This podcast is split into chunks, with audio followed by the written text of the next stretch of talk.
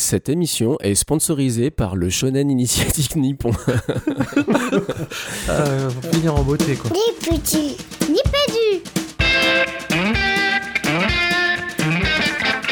Nipédu.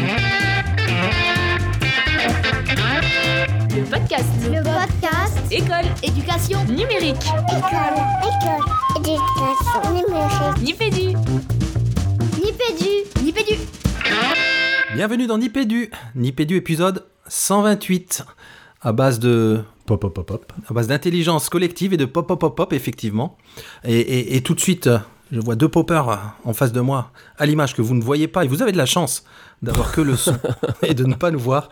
Ouais. Comment allez-vous euh, tous les deux? Je vais commencer, tiens, par Jean-Phi. Comment vas-tu? Et quel est ton actu numérique du moment? Bah écoute Régis, j'allais bien jusqu'à ce que tu me tranches d'emblée comme ça en disant qu'il fallait pas me voir.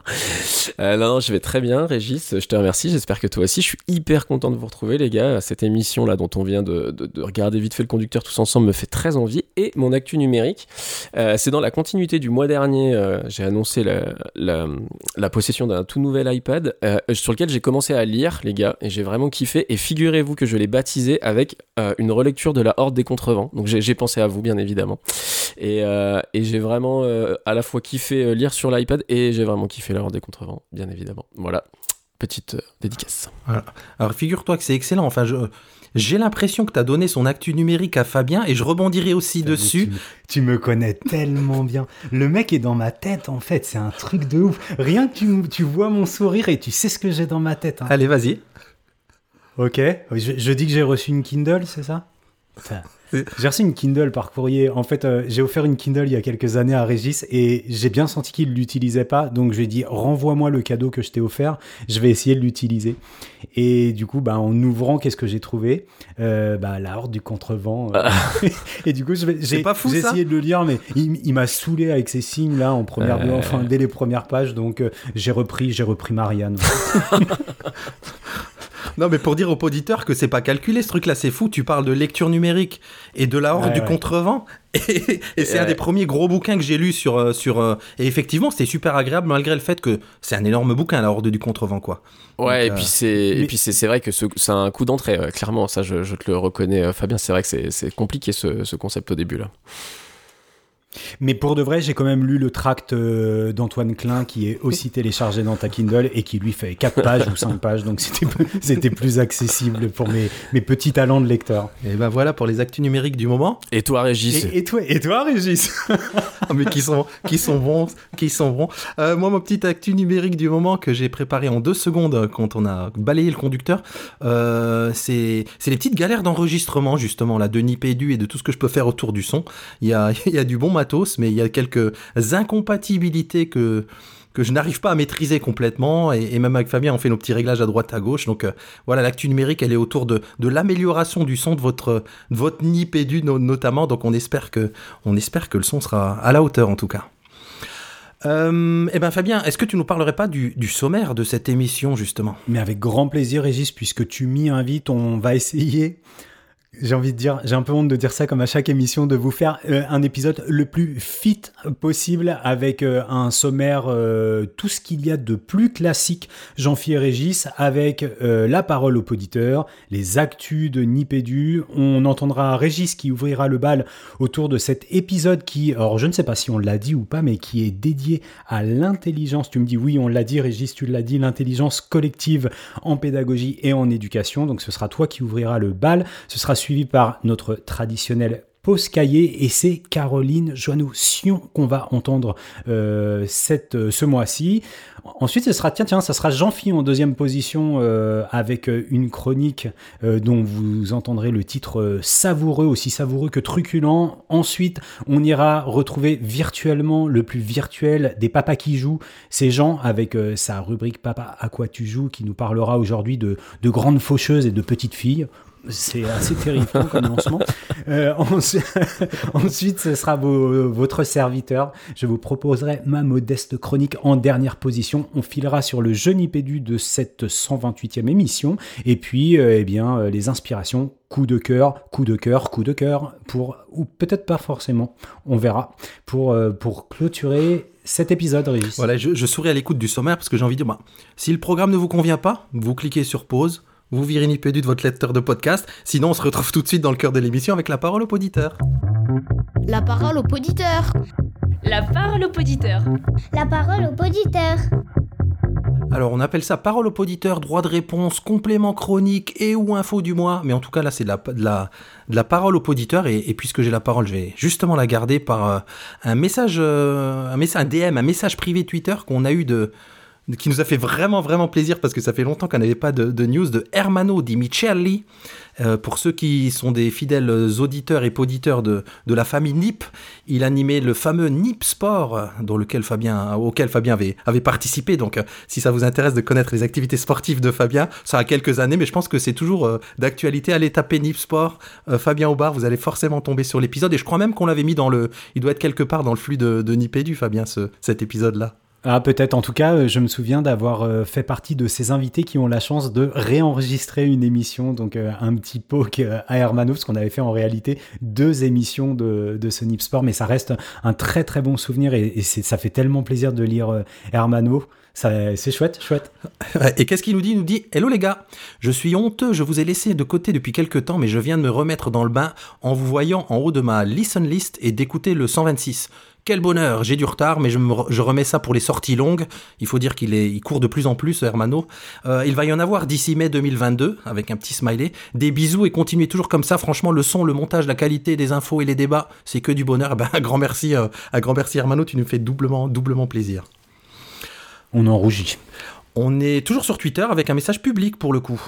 Ouais, et là, c'est notre Sébastien Manodrita national, euh, alias Stuteur. Vous connaissez Sébastien, c'est un des co-animateurs de l'autre podcast qui parle école, éducation et numérique, j'ai nommé e-teachers. Et là, Seb nous dit Salut les amis, quel épisode passionnant vous avez là. Merci de vos lectures et de vos réflexions.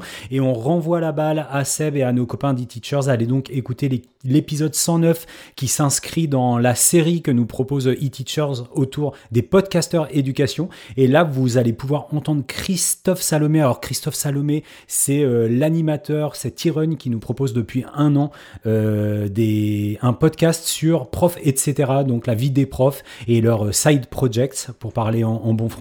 Comment vous traduiriez ça, les garçons, side projects Projet, projet parallèle? Ouais. C'est bien dit. Ouais, ça me plaît, c'est bien, ça. projets parallèles. Donc voilà, et puis on, on retrouve aussi euh, notre ami euh, Édouard Vincent, vous connaissez Édouard Vince, prof des écoles et pas prof des écoles, attention à la nuance, euh, qui euh, a le blog que vous connaissez certainement et qui propose des capsules audio en lien avec ses publications. Donc voilà, deux podcasteurs édus de plus dans la grande MIFA Sissi, la famille. Et toujours sur Twitter, Jean-Philippe, je crois. Et donc oui, sur Twitter, euh, Régis pour euh, une conseillère pédagogique de circonscription de Reims-Est, euh, Nadia Ménasser, qui nous, enfin qui répond à notre tweet qui a annoncé l'épisode 127 en disant parce que l'accompagnement et la formation des enseignants ne s'improvisent pas, voici un génial podcast pour engager la réflexion de tous les formateurs. Hashtag CAFIPEMF, CAFA, Iron et Learning. Un très grand merci Nadia pour ce petit poc qui lui aussi fait rougir. Merci beaucoup. Un grand merci, vous l'aurez compris. On lit pas tous les commentaires, on en a aussi sur le site, etc. Donc on essaye de d'en de, de- d'en lire chacun un par épisode. Et donc merci en tout cas de et continuez à nous en mettre parce que ça nous fait ça nous fait toujours super plaisir. C'est un peu no- notre carburant aussi. Euh, je vous propose qu'on passe aux, aux actus de Nipédu. Les actus. Nipédu, c'est plus que Nipédu, vous l'avez vu depuis normalement une semaine à l'écoute de cet épisode.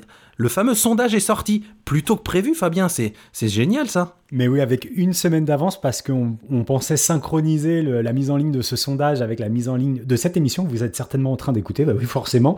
Et, euh, non, non, on l'a sorti avant en plein milieu de, des vacances scolaires, modification du calendrier scolaire obligeant et, on avait vraiment, vraiment envie de, de, de vous lire au sujet de vos retours sur Nipédu, donc il est déjà en ligne depuis une semaine. Si vous n'avez pas encore répondu à ce sondage, alors je donne quelques, euh, je donne quelques indications, quelques détails sur ce sondage. C'est un sondage qui fait moins de 5 minutes. C'est une promesse, je m'y engage. C'est pas comme les durées d'émission, il fait vraiment moins de 5 minutes. Euh, et là, vous avez les notes dans vos. Vous avez le, lien dans les notes de l'émission. Donc, à, la limite, mettez pause maintenant. Vous êtes sur téléphone, vous êtes allez-y, cliquez, ça va vous prendre moins de 5 minutes. Et c'est un petit retour pour vous. C'est un, un énorme coup de pouce pour nous. Donc, s'il vous plaît, s'il vous plaît, s'il vous plaît, c'est très, très, très important. Merci à tous de répondre à ce sondage. Et puis, bah, l'objectif, je sais que Régis a essayé de m'en dissuader, d'indiquer de, ce, chiffre-là, mais pour de vrai, on, vise les, on vise les 1000 réponses. Donc, on sait que chaque mois, vous êtes environ 4000, 5000 à nous écouter. Donc, 1000 euh, réponses, ça me semble, ça me semble, ça me semble pas, euh, pas fou. Alors, allez-y, s'il vous plaît, on compte sur vous pour répondre à ce petit sondage Nipé du Plus.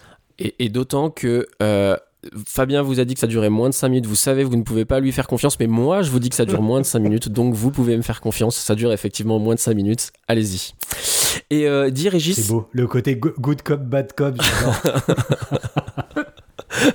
et, et, moi, j'ai une question pour Régis. Euh, moi, Régis, je, je, vois passer plein de notifications sur Twitter. Je n'y comprends rien. C'est quoi, Régis, le club Nipédu Explique-moi, enfin. Ah ouais, ah oui, oui, tu as, tu as, tu as raison, parce que d'un coup, le, notamment le, compte Twitter de Nipédu devient bien plus actif que le tweet habituel mensuel pour, annoncer l'épisode. Effectivement, pour ceux qui nous, suivent, on est depuis, quelques épisodes sur, Clubhouse, ce fameux, réseau social autour de l'audio.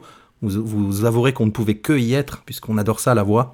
Euh, et, et, donc, effectivement, on a, on a mis en place une room, une room euh, hebdomadaire qui fait partie d'un club qui s'appelle le Club Nipédu. Fabien vous en dira plus tout à l'heure. Moi, ce que je peux vous dire, c'est que tous les lundis à 17h30, on retrouve en, alterné quatre types d'émissions. Donc, on a une émission, on va dire le premier lundi du mois, qui s'appelle Profuctivité. En tout cas, c'est la thématique. Vous aurez compris le, jeu de mots autour des, profs de la pédagogie et de la productivité. On a une room Passion Éducation qui peut être aussi euh, coup de cœur, coup de boule éducation quelque part.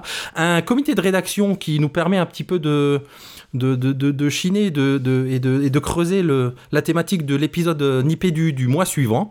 Et puis, pour finir le mois, on fait le tour des actus, actu et du, euh, le, tour des actus du, du, mois passé, où on essaye de ressortir euh, et de parler de, de nos pépites et de les partager surtout avec euh, ceux qui nous font le bonheur de nous rejoindre, pas comme toi, Jean-Phi, ouais. sur Clubhouse. donc, euh, chers auditeurs, vous aurez compris qu'en choisissant à 17h30 un soir de semaine, ils ont donc décidé d'exclure tous les éventuels auditeurs qui ont des jeunes enfants, comme moi.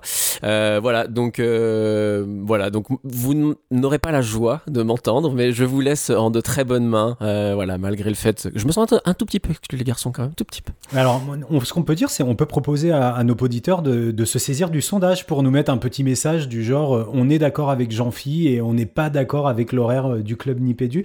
Régis, euh, une question que j'ai jamais posée à te penser, que j'ai jamais pensé à te poser avec les mots dans l'ordre, c'est beaucoup beaucoup mieux. Je, quel, laquelle des quatre thématiques que tu viens de décrire est ta préférée? Ah, c'est une super écoute. Euh, eh ben, je dirais que c'est Profuctivité. Ok. Et euh, dis-nous-en quand même un petit peu plus, Fabien. Là, moi, j'ai donné un, un, petit peu l'essentiel, mais au-delà au des petites blagounettes, euh, le club Nipédu, si on veut y aller, euh, si, on veut, si on veut le rejoindre, qu'est-ce qu'on fait euh, Comment on y va? Alors bah, déjà il faut rejoindre Clubhouse. Pour rejoindre Clubhouse, alors il faut, euh, on va en parler juste juste après. Il faut être possesseur d'iPhone. Là, ça fait grincer des dents. Et surtout, il faut être euh, invité par quelqu'un euh, qui est déjà dans Clubhouse. Donc ça, pour ça, si vous êtes poditeur de Nipédu, rien de plus simple. Un petit DM à Nipédu et puis vous aurez votre invitation pour pour Clubhouse, comme beaucoup d'autres l'ont eu avant vous. Et puis toi, tu as parlé de rooms, donc qui sont des salles, qui sont des événements dans lesquels on se retrouve euh, dans ce, cet espace, euh, ce réseau, euh, ce réseau social, quoi, audio social.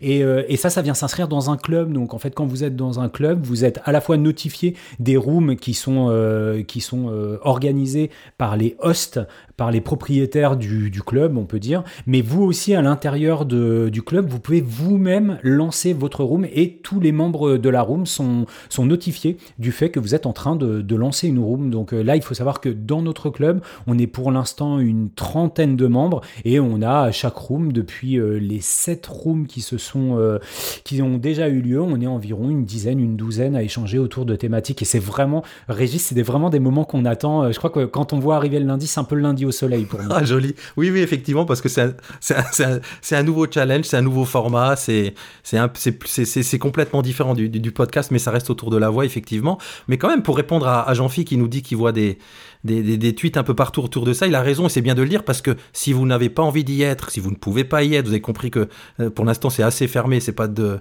c'est du, un vrai choix du réseau social euh, à, discuter forcément. Nous on valorise tout ce qui est fait là parce que la parole est, super intéressante autour des, thématiques dont on vient vous parler. Donc chaque semaine, en fin de semaine, on, pour ne rien vous cacher, on prend des notes pendant tout le, pendant tous les échanges. Elles sont mises en, elles sont éditorialisées et donc on publie euh, le week-end un article autour de tout ce qui s'est dit et une infographie. Et c'est ça que tu vois passer, du coup, Jean-Philippe, euh, sur les réseaux. Non, non, mais je vous taquiner, les gars. C'est du super boulot et encore une fois, une super initiative euh, que je ne peux que euh, encourager les gens à rejoindre. Et je vous rejoins, moi, au plus vite, dès que mes enfants de 3 ans ont gagné en autonomie.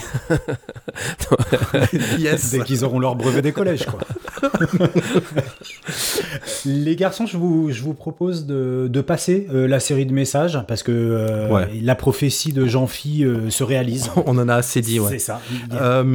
Puisqu'on est toujours dans les actus, un, mot du, clic quand même. Donc la chargée de mission Louise qui nous a envoyé un message, donc qu'on vous relaye avec grand grand plaisir. C'est l'appel à contribution pardon du clic 2021 qui est lancé, qui aura lieu le 2 du 2 au 4 juillet 2021 et qui est sur le thème pédagogie active, en parler et se parler. Donc on vous met dans les notes de l'émission, rien de plus simple, vous allez cliquer, vous allez pouvoir participer à l'appel à, à, contribution et surtout n'hésitez pas. Donc voilà, le clic 2021, c'est maintenant que vous pouvez commencer à, à vous y inscrire. Euh, et, et, avant que qu'on rentre dans le cœur de l'émission, on tenait bien sûr, comme d'habitude, à faire un, petit coucou à, la quatrième, euh, à Anne-Cécile, euh, qui sketch note chacune de nos émissions avec avec son son trait qui devient légendaire et complètement associé à Nipédu, qu'on remercie beaucoup pour sa relecture. Alors je devrais pas dire relecture, son, son redessin de notre émission. voilà, un petit coucou à toi Anne-Cécile et encore merci pour ta contribution très précieuse. Cœur cœur avec les doigts. Et je vous propose qu'on passe à, au cœur de l'émission, enfin au cœur de la trilogie de l'émission comme toujours, avec euh, les dossiers de Nipédu. Le dossier de Nipédu. Le dossier. Alors je dois vous avouer les gars que j'ai dévoré un livre qui va être euh, au cœur de, toute cette émission, hein, autour de l'intelligence collective, qui, s'appelle la formation buissonnière des enseignants. On en parlera plus en détail. Euh, moi, je m'en suis servi pour cet épisode comme grille de lecture de la version helvète de, Ludovia, qui a eu lieu tout récemment. C'était la bonne occasion et le très bon alignement de, planètes autour de l'intelligence collective, qui était aussi la thématique de, de, ce Ludovia. Donc d'abord, pour fixer les idées, euh, je vais essayer de résumer une des thèses développées par Olivier Molini et tous ses co-auteurs. Euh, voilà, pour lui, en tout cas pour eux, et tout ce qui est présenté dans, l'ouvrage, les enseignants sont des individus à part entière, évidemment, qui arrivent dans le métier riche de compétences, de connaissances et de conceptions, alors qu'elles soient issues de leurs activités et de leur ou passions personnelles, ou encore d'un métier précédent, hein, on pense aux reconversions, mais ils sont également riches d'un bagage issu de leur histoire et de leur biographie personnelle. Euh, face à cela, toujours selon les, auteurs, bah, en formation des enseignants, en tout cas la formation des enseignants, a trois options en faire table rase quelque part et considérer chacun comme une page blanche. Facile, ça donne une, espèce de formation unifiée. Euh, considérer certaines de ces compétences indispensables au métier et donc recruter à la base des personnels qui disposeraient déjà de ces compétences, ou troisième voie, ben, se servir de, cette diversité, la mettre en lumière et, faire dialoguer au sein de la formation formelle, pour le coup, de la, la formation euh, institutionnelle, comme un levier de développement professionnel fertile pour tous. Alors, inutile de vous préciser la voie qui, qui serait, euh, qui serait privilégié, à privilégier, disons, selon, selon les auteurs. Merci Régis pour, ce, pour ce rapide, cette rapide présentation de l'ouvrage. Tu nous as parlé de, de Ludovia, euh, et c'est quoi le rapport avec Ludovia? Alors, tout comme d'autres événements de ce type dont on a pu parler hein, dans l'IPEDU, je pense à EDO 64, à, la conférence de comparaison internationale du CNESCO, au forum alterne numérique, je crois que c'est les seuls pour cette année, mais c'est déjà pas mal. Ludovia, c'est par nature un lieu de formation buissonnier des enseignants. On peut le considérer comme tel. Alors, je me suis demandé, si on, si on se demande déjà à qui ça parle ce type d'événement, et je vais prendre des exemples très concrets de, de, de, ce que j'ai pu voir moi pendant ces deux jours de Ludovia. Je prends l'exemple d'un Explore Camp qui s'appelait euh, oser entrer dans le numérique grâce au réseau de ressources, puis diffuser le travail des élèves pour susciter les échanges. Bon, le titre est un peu costaud, mais derrière ça, il y a deux enseignantes qui présentent un certain nombre de projets à base d'applications et de ressources numériques. Et le public visé, ce sont des profs, des profs qui se lancent dans le numérique. C'est le côté euh, osons, oser, hein. on sent qu'il y, a du challenge. Et on a là du, du pair à pair, du terrain qui parle au terrain, mais sur un autre terrain que la formation formelle. Hein. On, est à, on est à Ludovia. Et ça, ça change déjà tout. Le côté, enfin moi j'ai l'impression, le côté terrain buissonnier. Je me suis posé la question de de qui ça parle. Euh, dans, ces, dans cette formation, euh, dans, ces temps d'échange à Ludovia. Et parmi les, autres formats auxquels j'ai pu participer, j'ai notamment assisté à, la présentation d'une doctorante qui présentait sa recherche titrée Acquisition de compétences à travers un apprentissage 100% collaboratif. Pardon. Et donc elle étudiait à travers un dispositif collaboratif tout à distance. Elle étudiait, elle analysait ses impacts sur trois plans. D'abord en, en matière de maîtrise des outils numériques, en matière de travail en équipe et en interculturalité, avec des questions, euh, j'en ai, relevé deux là pour vous donner une idée, comme le traitement des membres du groupe, indépendamment de leur culture ou leur origine sociale, ou encore l'intérêt de chacun à faire partie de groupes diversifiés dans, dans, ces groupes de travail collaboratif. Et en fait, rien que cette mise en lumière de l'individualité culturelle de chacun des participants, euh, où on considère la composante biographique comme un levier, en tout cas ne serait-ce que le fait de, la conscientiser aux yeux des, enseignants, par le biais de, là pour le coup c'était par le biais de, questionnaires. Et là, pour le coup, ben, je, me, je, me, suis fait la remarque comme disant, tiens, là, par rapport à la formation vraiment institutionnelle, on propose aux participants, aux enseignants, d'avoir un regard buissonnier. En poussant un peu plus loin, en combinant des profils métiers euh, pas uniquement enseignants, c'est encore un autre axe qui se dégage. Par exemple, dans la présentation d'une autre recherche intitulée Évolution et partage des praxéologies en game jam, c'est costaud. Hein euh, il y avait notamment Eric Sanchez, bien connu autour de, l'apprentissage par le jeu. Cette session-là, elle s'intéressait à l'étude d'un cas de conception d'un escape game pédagogique, mais avec différents professionnels. On avait des enseignants, on avait des chercheurs et des game designers, et qui tous trois en fait bénéficiaient, en tout cas sur certaines, sous certaines conditions, des expertises de chacun. Et là, je me suis dit tiens Là, pour le coup, on est dans un mix avec un espèce de public buissonnier où on mélangeait les profils euh, complètement.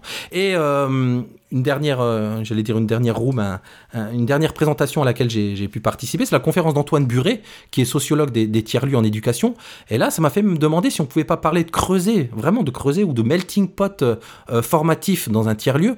En tout cas, c'est une des valeurs fortes des tiers-lieux qui défendent et qui revendiquent que de combiner, pour le coup, là, le regard, le public et le terrain buissonnier. Tous les trois, en, quelque sorte. Alors, euh, Régis, si je peux me permettre l'expression, j'ai l'impression que tu fais feu de tout buisson.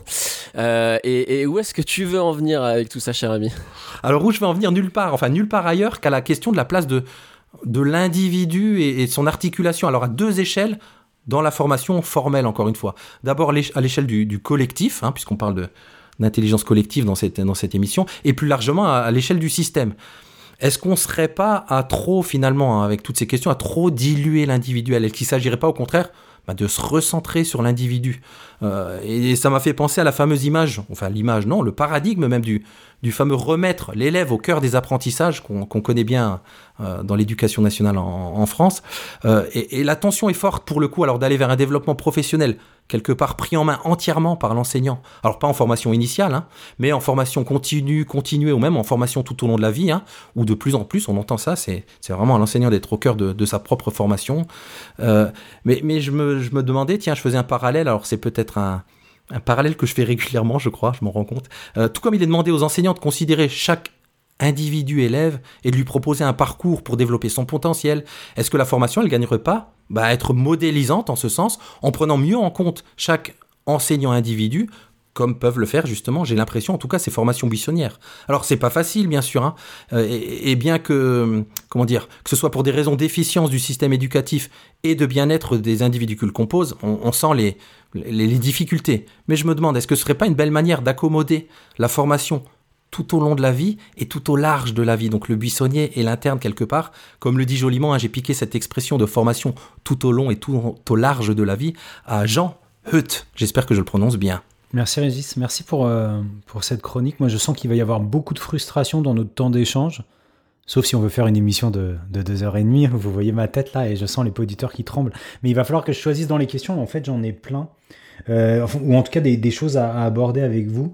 Euh, mais je, vais changer parce que là j'avais quand même j'avais mis des notes et, en t'entendant euh, parler des explore camp et de, de, la valeur de ces formations pair à pair, je me demande là je me tourne plutôt vers Jean-Phi, mais peut-être que toi Régis as des éléments de réponse. Est-ce qu'on sait si il y a des études euh, qui nous donnent à comprendre euh, quelle valeur les praticiens accorderaient à une formation en fonction de l'identité et de l'expertise reconnue chez le formateur? Euh, Typiquement, pour le dire simplement, est-ce qu'on, à date, on peut dire que des praticiens accorderaient plus de valeur euh, perçue à une formation qui serait proposée par un père versus une formation qui serait proposée par un conseiller pédagogique, versus euh, un cadre intermédiaire, versus un chercheur. Voilà. Est-ce que ça vous dit quelque chose des études qui iraient dans ce sens-là? Parce qu'en définitive, on entend beaucoup euh, sur ces événements-là et on en a parlé euh, lorsqu'on a fait l'émission sur Edo sur voilà l'attrait que peut représenter et, et, la manière dont les collègues sont très très friands de ces formations pair à pair. Mais est-ce que c'est une réalité? Est-ce qu'on peut se dire que les collègues préfèrent les formations pair à pair? Alors pour ma part, j'ai pas comme ça de, enfin tu vois, de recherche que je connais où je peux te dire euh, oui, je sais que ça a été fait. Surtout que j'aurais tendance à dire que ce genre de questions, tu vois, euh, qui ont pu être posées dans des, dans des, j'allais dire dans, dans, le cadre d'évaluation, un peu à l'issue de formation, euh, voilà, avez-vous accordé du crédit parce que voilà c'est un père, parce que c'est un chercheur, parce que c'est un machin? J'imagine. Après, je suis pas sûr qu'il y ait eu vraiment d'analyse précise du propos. Je, je sais pas. Par contre, euh, mon expérience personnelle, et du coup là je parle vraiment pas en tant que chercheur, mais vraiment en tant que, et là en plus en tant que conseiller pédagogique, hein, euh, et encore plus avec mon public, euh, à savoir les enseignants du supérieur, moi je suis quasi sûr que un enseignant du supérieur se sentira beaucoup plus porté par un enseignant du supérieur que par un conseiller pédagogique. C'est-à-dire qu'il y aura quelque chose de l'ordre, ouais, le père à pair pour moi sera beaucoup mieux accueilli que que, j'allais dire, le soi-disant expert, que ce soit casquette de chercheur en éducation ou casquette de conseiller pédagogique. Voilà, ça c'est, voilà, j'allais dire un témoignage très personnel, carrément à l'antithèse de la casquette de chercheur. Alors je sais pas, Régis, toi t'en penses quoi? Non, non, je, j'essaie de faire un nouveau, un, drôle de parallèle dans, dans, ma tête et je me disais, tiens, euh, prenons le cas des musiciens. C'est-à-dire qu'un musicien, il, il sera peut-être plus plus enclin à dire tiens je vais je vais prendre un, petit cours avec euh, avec un expert en guitare qui va m'apprendre les gammes pentatoniques et compagnie plutôt qu'avec mon collègue qui joue aussi de la guitare mais que bien sûr je lui alors je sais pas si le parallèle il est il est il tient hein, mais vous voyez qui a qui a l'expertise qui joue dans son groupe etc euh, voilà je je sais pas si le parallèle il tient mais je, vous comprenez l'idée? Ouais, mais enfin, tu vois, en tout cas, moi, en tant que conseiller pédagogique, euh, je suis pas passé par euh, là où est passé euh, l'expert en guitare, quoi. C'est-à-dire que, mine de rien, j'ai des profs face à moi qui ont 30 ans d'expérience, tu vois, d'enseignement. Et même si moi j'en ai une, une tu vois, j'ai quand même enseigné 5 ans à l'université, bah, je pense que j'ai pas fait le tour du, truc comme. Enfin, tu vois, et quelque part, d'ailleurs, ça me fait penser aussi à, quelque chose, un grand débat, qu'on a régulièrement avec mon épouse, hein, qui bosse à la haute école pédagogique du canton de Vaud, qui, contrario des centres de formation des enseignants français, tu vois, donne une vraie priorité au recrutement d'enseignants et non pas de chercheurs. Euh, et, tu vois, et je pense quand même que tu peux aujourd'hui être en la position de former des enseignants et ne pas avoir une expérience d'enseignement égale. C'est pour ça que ton parallèle avec la musique me paraît, euh, euh, tu vois, potentiellement discutable, parce que je pense que tu peux pas aujourd'hui enseigner la guitare si t'es pas d'abord un guitariste médaillé d'un conservatoire, tu vois. Or, je pense pas qu'il y ait cet équivalent du côté de l'enseignement, tu vois. Hmm. C'est vrai, c'est vrai. Alors du coup, euh, j'espère sans trop sauter euh, du coq à l'âne, euh, moi Régis, je réagis sur un, tout autre point, j'allais dire, je pense, de, ta chronique, qui concerne un peu le parallèle que tu fais entre l'enseignant au centre de sa formation, on va dire, en tant qu'individu, avec le parallèle que tu faisais avec l'élève au centre des apprentissages.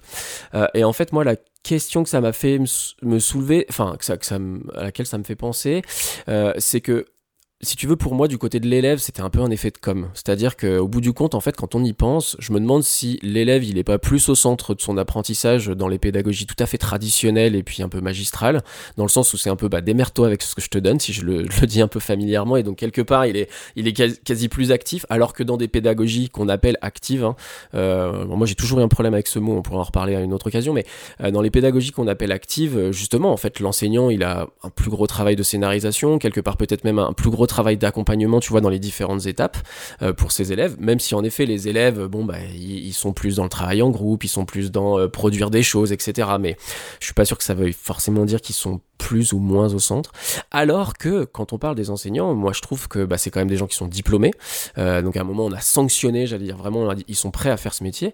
Et est-ce qu'avec cette sanction, enfin au sens positif du terme, quoi, est-ce que quelque part ne devrait pas aller de pair d'emblée la confiance qu'ils euh, devraient être responsables de leur formation continue, c'est-à-dire là pour le coup être vraiment euh, autonome et puis en effet être ouais considérés comme tout à fait capables de s'auto-former, d'être au centre de leur formation continue, à contrario des élèves qui ont nécessairement besoin d'un accompagnement. Dans, dans, ma lecture, de, en tout cas de, de, l'élève au cœur des apprentissages, il y a l'idée de, de partir de l'élève, c'est-à-dire de ses potentiels, de ses besoins, et justement de ne pas se dire euh, tous les élèves sont une page blanche et hop, c'est une classe de CM2 et tu vois, on part de, on fait la même chose pour tout le monde. C'est en ça que je faisais le parallèle en me disant, bah tiens, et c'est un peu tout, une partie de la thèse développée dans la formation missionnaire des enseignants, dans l'ouvrage, de se dire, euh, il faudrait aussi ne pas faire table rase de ça chez les enseignants, tu vois, de se dire, ok, chacun est différent, il y en a qui ont déjà certaines capacités de collaboration ou autres, euh, puisqu'il parle notamment de, ça dans l'ouvrage, et de partir de, justement des enseignants et de, leurs besoins. Alors, il s'agit surtout pas de dire, ça me fait penser à notre épisode sur le, sur le CNEXCO, qui suffirait par exemple de dire, ben, Laissons le choix aux enseignants de choisir leur formation. On sait que c'est pas aussi simple que ça, mais notamment dans la formation, euh, tu vois, dans la formation initiale, de, d'être plus plus différencié justement tu vois c'est je reviens encore à ces à ce fameux parallèle avec les élèves de, le public il est vachement vachement différent moi j'ai souvenir de et c'était génial que mes années d'UFM, on était mélangés entre ce qu'on appelait les néos et ceux qui venaient d'avoir le concours, c'est-à-dire ceux qui étaient déjà un peu sur le terrain et, les autres euh, et les autres pas qui venaient juste d'avoir le concours. Et ça, c'était génial, ce, mixage de public et sans en faire, euh, comment dire, sans sans faire semblant que ça n'existait pas. Tu vois, on s'enrichissait mutuellement. Et j'ai l'impression de l'avoir vécu de moins en moins après dans la suite de la formation, où on était pris comme une espèce de, tu vois, en circo par exemple. Eh bien, cette année, c'est maths français sur cette thématique-là et bim, c'est pour tout le monde la même chose au même moment, tu vois. On, on part pas des, vraiment des, besoins de l'individu, on part des besoins, et c'est en ça que je faisais le lien du, système aussi, et cette articulation-là, elle est, elle est parfois rigide, quoi. moi, moi j'avais plusieurs choses à dire là-dessus. Euh, c'est rigolo que tu parles de. Il y, y, a deux choses. Là, tu as bifurqué entre formation initiale et après formation continue. Euh, rien que pour revenir sur la formation initiale, on, personne n'est dupe, hein, ça s'appelle des INSPE, avant c'était des SP, avant euh, c'était des IUFM, et avant c'était des écoles normales. Euh, L'action de normalisation, c'est-à-dire que on, a été jusqu'à donner le nom à l'organisme, à l'entité de formation initiale, l'école normalisante, quoi. Tu vois, c'est ce que j'entends derrière normal. Donc, je pense que ça, dans un, un logiciel d'une école qui a à peine, enfin, qui a 150 ans, tu l'effaces pas même en changeant les noms. Donc l'idée c'était de former des maîtres, tu vois, qui étaient euh, ces hussards noirs de la République, tous avec un logiciel commun pour euh, une, égalité des chances euh, pour, pour tout le monde. Il fallait avoir les mêmes maîtres avec les mêmes compétences. Donc, donc, donc ça c'est déjà inscrit dans le, dans le logiciel de la formation initiale. Après je trouve qu'on fait peut-être un mauvais procès à ce qui se passe en, formation continue, Régis. Moi je connais mal maintenant les dispositifs de formation continue. Tout à l'heure on lisait un, message d'une collègue CPC. Euh, moi, j'aurais tendance à croire que la plupart des collègues, en tout cas euh, conseillers PEDA euh, premier, voire second degré, il fonctionne aussi avec des, une prise en compte de, l'identité, des besoins professionnels des, des, personnes qui vont avoir en formation. Peut-être que j'idéalise un petit peu, mais après, ça peut se faire à, plusieurs degrés. Mais tu vois, prendre euh, un petit sondage avant de lancer la formation, pour recueillir des besoins. Pour... Alors, je sais peut-être, peut-être je suis naïf, mais moi, en tant que j'ai été formateur euh, à un moment de ma vie, et il me semble que c'est des étapes qui sont un petit peu indispensables. Toi-même, c'est pas quelque chose que tu fais dans tes pratiques de formateur? Dans un autre dans un autre registre que le registre de tu, tu parles de, de procès c'est pas la question. Je me dis tu vois c'est même avec la bonne volonté est-ce que le, le, temps de faire ça par exemple? Dans l'institution c'est compliqué pour euh, tu vois pour euh, euh, rencontrer beaucoup d'e-run de formateurs en circo etc même ça c'est compliqué donc c'est pour ça que je tu vois c'est alors à contrario là on parle pas d'individu c'est pour ça que je mettais le nom de de, de, de, système qui et, malgré le fait tu vois je pense à notamment au je crois que c'est le, troisième, la troisième compétence dans le référentiel de, des formateurs académiques, accompagner l'individuel et le collectif. Et l'individuel, ben, c'est rien que dans la temporalité, il y, a, très peu de temps à louer au formateur. Alors moi, je parle de ce que je connais d'un peu plus près, c'est-à-dire, mais, comme toi, en école élémentaire, que d'accompagner le collectif. Pour des raisons euh, toutes simples, de, il faut qu'il y ait tant d'heures de formation, enfin tu vois, il y a toutes ces raisons euh, euh, académiques qui font que, et, et c'est un petit peu ce qui, ce qui, ce qui développe dans la formation missionnaire, c'est de se dire, ok, refocusons un petit peu euh, sur, sur l'individu plutôt que de faire semblant et de vouloir normaliser justement. Alors je comprends quand tu parles de normaliser, de se dire on a cette espèce de public très hétérogène qui arrive et il faut qu'il y ait une base, un socle et une culture commune quelque part. Mais ce côté de remettre l'individu un petit peu au centre, euh, j'ai l'impression que ça manque, moi. En tout cas, ça m'a manqué, en tout cas, moi. Alors les gars, si je peux me permettre peut-être de proposer une sorte de, j'allais dire, de, conclusion, je crois, c'est qu'en fait, on en... Enfin, moi, en écho, euh, en sous-texte de ce que vous dites, j'entends encore en fait cette question de, j'allais dire, du, débat entre un système scolaire égalitaire ou un système scolaire équitable, que en fait on parle des élèves ou des profs, quoi. C'est-à-dire, est-ce qu'on veut mettre tout le monde euh, au même niveau en partant du principe que les gens portent chacun leur différence ou est-ce qu'on valorise cette différence, euh, tu vois, pour porter les gens, j'allais dire alors peut-être pas chacun dans leur, euh, dans leur direction, mais en leur laissant un peu la possibilité de s'exprimer, quoi. Alors je sais pas, je sais pas si ça, si ça vous parle, formulé ainsi. En tout cas, dans cette question d'égalité et d'équité, il euh, y, a deux notions qui rentrent en compte, celui de, évidemment du besoin, mais aussi celui de la performance. Euh, et, je me demande si, euh, si cette dimension de performance, c'est quelque chose qui rentre en compte au moment où on essaye d'avoir des réponses individualisées aux besoins des collègues.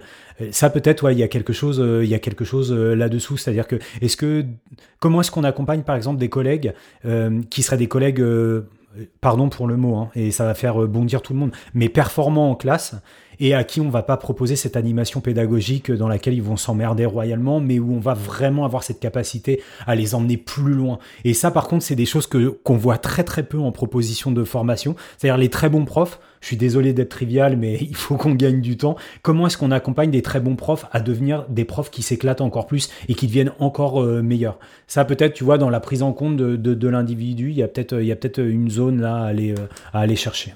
En tout cas, si vous avez d'autres idées et rebondir sur ce débat, n'hésitez pas à nous mettre des messages à droite, à gauche. Si vous avez bondi aux remarques de, de Fabien ou à mes comparaisons parfois douteuses, n'hésitez pas. On a, on a hâte d'en savoir, euh, d'en savoir plus et d'avoir vos avis aussi. Euh, je vous propose qu'on passe à la pause cahier. La pause cahier. La pause cahier. La pause cahier. La pause cahier. Dans cette pause cahier, vous entendrez, vous, allez entendre plutôt Caroline joue notion et dans, dans une rubrique qui s'appelle Du matin au soir.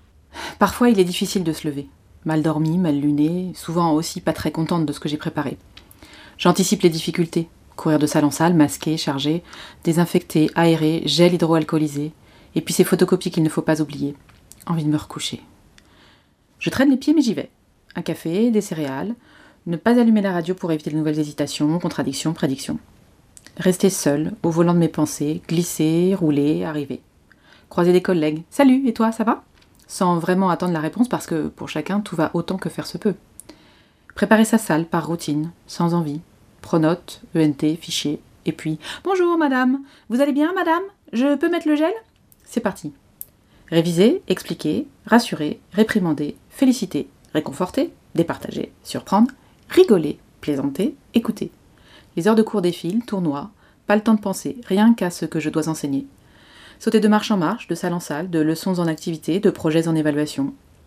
Faire le prévu, l'imprévu, s'adapter, traîner, accélérer, s'énerver, s'émerveiller, et réaliser d'un coup qu'un sourire est sur mes lèvres.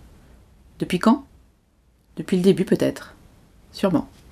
Alors pour les auditeurs de Nipédu qui aiment cette pause cahier, ou pour les lecteurs des cahiers pédagogiques qui connaissent bien la rubrique dont elle est issue, c'est-à-dire et chez toi, ça va, euh, que vous connaissez bien.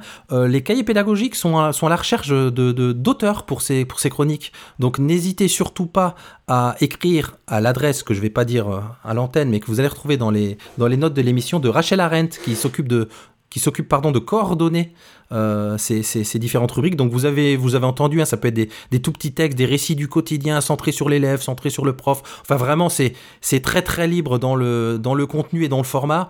Donc euh, ce serait ce serait d'ailleurs chouette qu'on retrouve quelqu'un qui par l'intermédiaire de Nipédu, s'est mis à écrire une chronique et qu'elle soit sélectionnée pour être lue dans Nipédu, on aurait bouclé la boucle. En tout cas, n'hésitez pas. Et euh, toujours pour rester sur les cahiers pédales, et je fais un petit point juste rapide parce qu'ils ont, ils ont complété leur crowdfunding. On en a parlé dans Nipédu, on a mis les, les petits tweets qui vont bien. Gloire donc, euh, pour rappel, c'était bravo les cahiers pédagogiques. Et aux donateurs, bravo, big up. Et à tous les donateurs. L'objectif de 15 000 euros a été atteint. Là, à l'heure où, où on vous parle, on est à plus, ils sont à plus de, plus de 16 000 euros. Et le, le surplus, si je ne dis pas de bêtises, euh, va être utilisé pour la, pour, la, pour la publication papier, la maquette de la publication papier. Donc n'hésitez pas à continuer à donner jusqu'à ce, que, jusqu'à ce que le crowdfunding se ferme. Bravo les cahiers pédas. Je croyais que c'était pour nous payer nos rubriques. Allez, on passe à la deuxième chronique de Nipédu.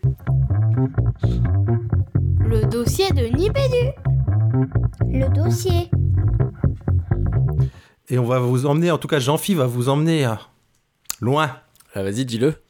Au-delà du, euh, qu'au-delà du réel. Alors les garçons, après euh, bientôt 4 ans dans Nipédu, et oui, sans une seule couverture d'événement, faute d'organisation de ma part, hein, bien évidemment, et non faute d'envie, il était quand même tout à fait notable que pandémie et conférences à distance oblige, je parvienne à en couvrir deux en même pas 3 mois. Et oui, après Eidos 64, c'était donc au tour du Ludovia Helvet, jouer collectif pour se former et innover. Et j'avoue les garçons que je me réjouis puisque cela me donne l'opportunité d'aborder frontalement un sujet souvent caressé seulement, celui du co. Alors ce co que l'on trouve dans co-construction, co-apprentissage, co-formation et j'en passe et j'en passe. Mais commençons par un petit détour par le terme de l'émission du jour, dérivé de la rencontre donc entre ce Ludovia Helvet et les propos du livre, la formation buissonnière des enseignants d'Olivier Moligny et ses collègues. J'ai nommé l'intelligence collective. Alors déjà, euh, on pense à nouveau à l'ouvrage de la collection Mythes et réalité qu'on ne finit plus de citer ici, qui était consacré à l'intelligence, et il questionnait fortement les connotations de ce concept même d'intelligence. Mais disons euh, que l'on voit à peu près ce que serait une intelligence individuelle. Pour le dire vite, ça peut être tout ce qu'un esprit E, un esprit donné, pourrait énoncer comme connaissance, produire comme raisonnement, diriger comme action, le tout, bien évidemment, en, adéquation avec son environnement. En ce sens, l'intelligence est quelque chose que l'on peut aisément s'imaginer comme porté par un cerveau ou du moins un corps.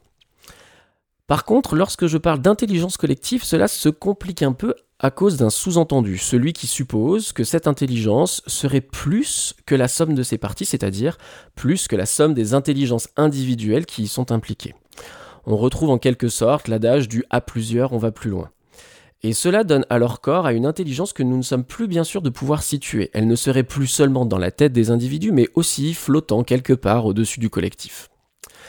Et un problème similaire émerge justement si je parle d'un co-apprentissage ou d'une co-construction d'un savoir par exemple. Cela signifierait apprendre ou construire un savoir grâce au concours de quelqu'un d'autre. On ne désigne pas là un enseignant, bien sûr, on pense à un père, lui encore, en lutte face au même contenu et au fait qu'être et faire avec lui permettrait le même apprentissage ou la construction d'un même savoir partagé. Alors là aussi, soit ce savoir n'a pas vraiment su choisir dans quelle tête du co élire résidence, soit le tout répond d'une conception, à mon sens, un tantinet naïve et limitée, autant de l'intelligence que du savoir. Et je parlerai désormais que de savoir si je souhaite regrouper mon propos et le poursuivre sur un concept scientifique un petit peu plus consensuel que celui d'intelligence. En effet, même si je travaille avec un collègue en toute proximité, et même si dans ce processus nous acquérons tous les deux des éléments de savoir en commun, jamais les activités traversées ensemble ne nous mèneront à une connaissance strictement identique. Et ce, pour trois raisons.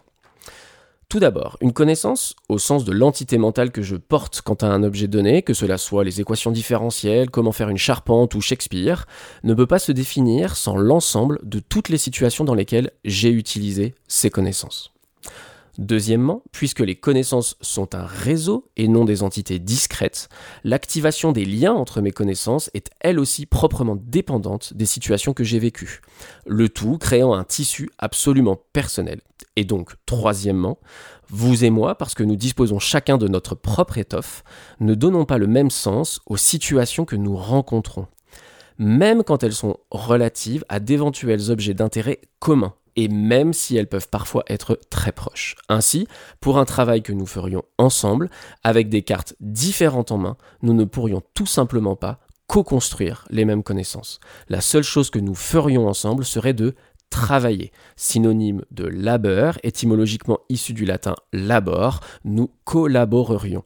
Oui, nous collaborerions, mais pour construire chacun notre connaissance propre. Mais alors, n'est-il pas vrai qu'à plusieurs on va plus loin? Eh bien en effet, pas nécessairement. Il n'y a qu'une seule entité qui nous offre la possibilité d'aller plus loin. C'est celle qui résiste, celle qui n'accepte pas notre réponse, notre acte ou notre geste et qui nous force à nous dépasser. Qu'elle soit stricte règle logique pour le mathématicien, poutre pour le charpentier ou collègue spécialiste de littérature anglaise qui nous oppose un argument interprétatif issu de Macbeth, concept, matière ou personne, cette entité est unie sous un seul nom, le réel. C'est un, peu la même chose qu'avec Régis, en fait. C'est qu'il y a plein de questions et le plus difficile, c'est de sélectionner. Euh, je sais que tu, nous dis à chaque émission à quel point tu es attaché aux mots, au sens des mots et des expressions et qu'il est important de, de partir euh, chacun d'une même définition pour ne pas ajouter au malheur du monde. Mais, euh, mais en fait, tout dépend de, de, ce qu'on entend derrière l'intelligence collective. Moi, j'ai un. Alors, je valide, hein, je comprends euh, tout ce que tu as dit. Enfin, je me suis fait des dessins et tout sur des espaces dialogiques entre des représentations individuelles. Je vais épargner ça à tout le monde. Je vais juste être plus trivial et parler d'une collègue qui a rejoint l'organisation dans laquelle euh, je travaille, Lucille, peut-être qu'elle écoute ce podcast, et qui est arrivée avec un bagage de d'expérience qu'elle a au travers desquelles elle a connu euh, de multiples expériences dites d'intelligence collective qui, pour elle, euh, sont des stratégies gagnantes et, de façon un petit peu provocatrice. Moi, je lui ai dit que ça m'emmerdait l'intelligence collective, que je trouvais que c'était un, manque de temps, euh, enfin, des stratégies parfois très très chronophages et que je préférais qu'on avance différemment. Et elle a en gros énoncé la même chose que toi. En, gros, de, dire le, le, simple fait qu'on soit pas d'accord sur, sur une question, sur une résolution, de problème, sur une, une, solution qui pouvait être apportée, on mettait déjà en branle une situation d'intelligence collective. Du coup, on revenait à, cette, euh, à ce sur quoi tu finis ta rubrique en disant que c'est en fait l'autre te donne juste l'occasion de te cogner au réel et il incarne euh, une autre réalité que celle de ta propre subjectivité qui est forcément limitante dans euh, ta capacité à produire euh, une réponse. Et ça, ça me, et ça, ça me plaisait pas mal. Et, et, je trouve que tout à l'heure, je vous posais la question de ce qu'était l'intelligence collective, c'est que je trouve que dans la tête de beaucoup de monde aujourd'hui, en tout cas, c'est ce qui semble être véhiculé, l'intelligence collective, c'est arrivé avec euh, des cartes de force et des post-it en formation, quoi. Tu vois, et moi, je trouve que c'est de survendre cette technique-là, ou ces instruments, ou cet outil qui m'emmerde un petit peu. Donc, si on se dit que l'intelligence collective, c'est être capable de donner et de recevoir des feedbacks constructifs dans des situations collectives de recherche de solutions à un problème, moi, c'est quelque chose qui me plaît beaucoup plus que cette image un peu d'épinal du post-it et des cartes de force et des icebreakers. Ouais, mais en fait, si tu veux, on en revient toujours à la. Et t'as raison, peut-être que j'enfonce, tu vois, un peu le clou à, à chaque émission, mais en fait, c'est que moi, ce que tu viens de proposer comme définition de l'intelligence collective, en fait, je plus sois mais pour la simple et bonne raison qu'en fait, on n'a pas besoin d'appeler ça de l'intelligence collective, c'est de l'apprentissage, point. C'est-à-dire que dès lors que en fait, tu te cognes au réel, là encore, que le réel soit une autre personne qui te dit, ben, moi, je suis pas d'accord, et puis que dans cette opposition, euh, en fait, cette espèce d'opposition dialectique, ça mène les deux personnes qui sont amenées à collaborer ensemble vers autre chose, il n'y a pas besoin d'appeler ça de l'intelligence collective, c'est de l'apprentissage tel que t'en fais depuis que t'as depuis que tu as zéro année et que tu te cognes au réel quand tu te cognes contre un mur ou contre tu te cognes contre euh, ta maman qui te dit que euh, ça c'est pas baba mais c'est c'est ta peluche enfin je, peu importe mais tu vois et en fait moi c'est en ça que, que bien sûr qu'il se passe ça, euh, qu'il se passe le fait que quand tu te retrouves avec une collègue qui arrive avec son bagage et que t'es pas d'accord, tu rentres déjà dans un travail. Et puis moi, je préfère, tu vois, communauté de pratique, c'est-à-dire que tu vas créer une sorte de communauté de concepts. Les mots vont prendre un sens local où vous allez construire quelque chose qui va vous permettre de vous comprendre, etc. Mais en fait, ça, pour moi, c'est pas de l'intelligence collective, c'est tout simplement apprendre. Euh, moi, vous m'offrez un pont d'or avec un livre. J'ai cité tout à l'heure dans ma chronique Jean Euth. J'espère vraiment que ça se prononce comme ça. Ça se prononce comme ça. Je, je confirme. voilà, ok. Ok, merci Jean-Phi. Qui est un gros bouquin là sur l'éducation, il s'appelle Les fondements de l'éducation positive, mais euh, sur le côté de se frotter au, réel, lui, au, réel, hein, pour rebondir sur cette, euh, sur la fin de, de, de, de l'intervention de Fabien et, sur ta chronique, Jean-Phi, forcément, il parle de la part des autres dans l'expérience euh, d'apprentissage. Tu vois, au-delà du, de ce grand mot d'intelligence collective, c'est quelle est la part de l'autre dans mon apprentissage? Et encore une fois, il me vient une, métaphore, et vous allez me dire si elle est aussi mauvaise que tout à l'heure. C'est, je me souviens que quand j'ai fait des études de physique, on, nous avait appris que pour qu'une roue elle roule, par exemple, hein, pour un, un objet mécanique, il faut qu'il y ait frottement. C'est-à-dire si la roue elle frotte pas par terre, elle n'avancera pas. Et je lis ça derrière votre ce cogné au réel. C'est-à-dire que s'il n'y a pas juste un truc pour frotter avec toi, avec ton propre intelligence, un, espèce de, de ping-pong, quelque chose à minima, il se passera rien effectivement. Donc on peut bien sûr apprendre des choses seul, n'empêche que c'est comme ça, c'est avec ce, ce, frottement que les choses avancent. Mais tu vois, et en plus là tu m'emmènes sur un, pont d'or pour moi aussi, parce que c'était quelque chose que j'aurais voulu faire figurer dans cette chronique et que j'ai pas réussi à faire figurer. C'est en ce moment, on a, euh, je, pense que vous en avez entendu parler, de la TACD, la, la théorie de l'action conjointe en didactique. Donc c'est un truc en sciences de l'éducation. Et tu vois, pour moi, c'est le même problème. Tu vois, l'action conjointe, ce, ce, cette expression d'action conjointe, et ben là aussi, tu vois, c'est exactement comme, comme ce que tu dis, c'est-à-dire que pour moi, il peut pas y avoir action sans réaction. Si tu fais une action dans le vide, et eh ben, eh ben, tu vois, ta roue, elle peut pas rouler si, si elle, elle, se heurte pas contre quelque chose. Tu peux pas apprendre si tu te heurtes pas contre quelque chose. Donc, tu ne peux apprendre que dans le cadre d'une action conjointe en fait. Et s'il n'y a pas une action conjointe, il n'y a pas d'apprentissage. Donc pourquoi encore avoir le besoin d'aller chercher une autre appellation, une autre chose? En fait, une action qui te permet d'apprendre quelque chose, c'est forcément une action sur laquelle tu, tu, obtiens un retour, une réaction. Et, pour moi, ça, c'est. Du coup, pour moi, là, ta, ta, métaphore, et, j'allais dire, en tout cas par rapport à ce que moi je pense, hein, elle, est, elle est parfaite. Enfin, tu vois, moi, je suis tout à fait d'accord avec ça.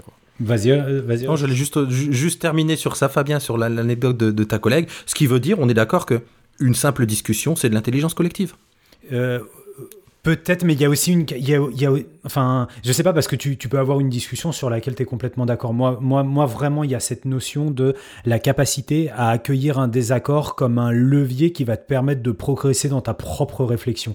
Et, en ce moment, je suis pas mal sur de la production de contenu, sur les compétences psychosociales et sur comment est-ce qu'on travaille ces compétences psychosociales avec les élèves.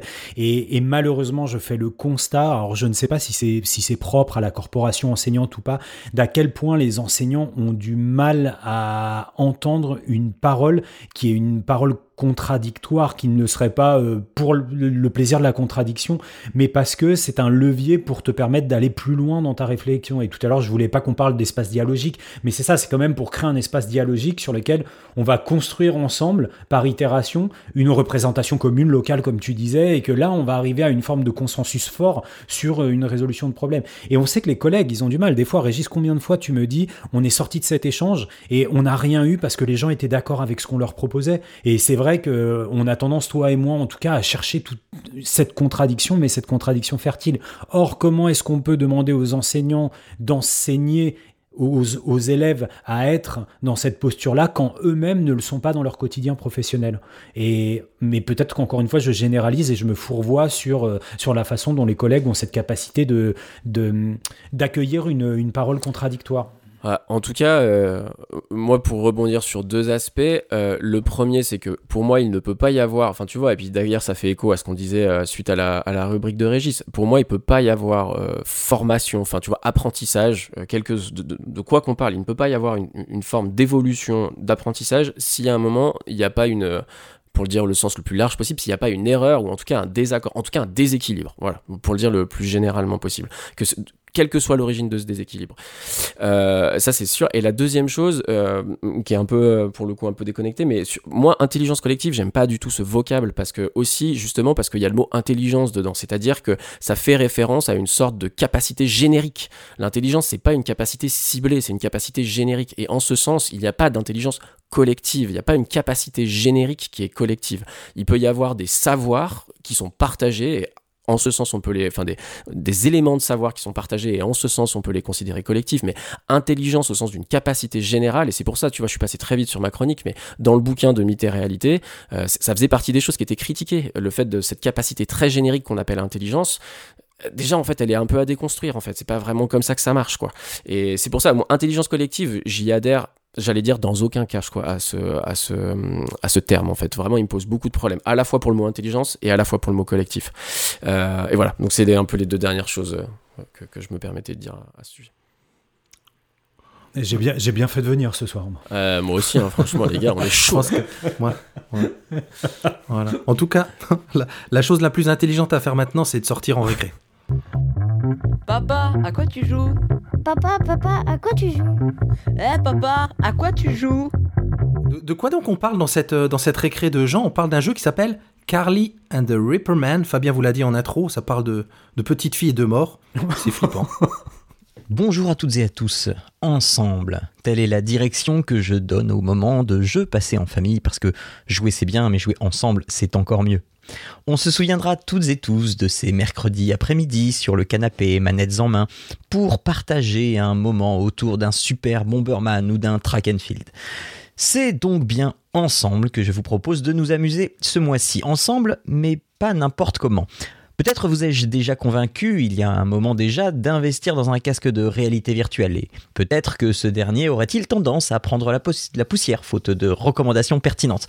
Eh bien, me revoilà avec Carly and the Ripperman Escape from the Underworld, un jeu de réalité virtuelle, mais pas que. Alors pourquoi pas que? Euh, Tout simplement parce qu'il s'agit d'un jeu coopératif asymétrique, c'est-à-dire que un joueur sera avec le casque vissé sur la tête et l'autre sera devant l'écran, manette en main. C'est donc un jeu coopératif dans lequel il faudra incarner la faucheuse, immense tête squelettique flottante avec deux mains tout aussi flottantes.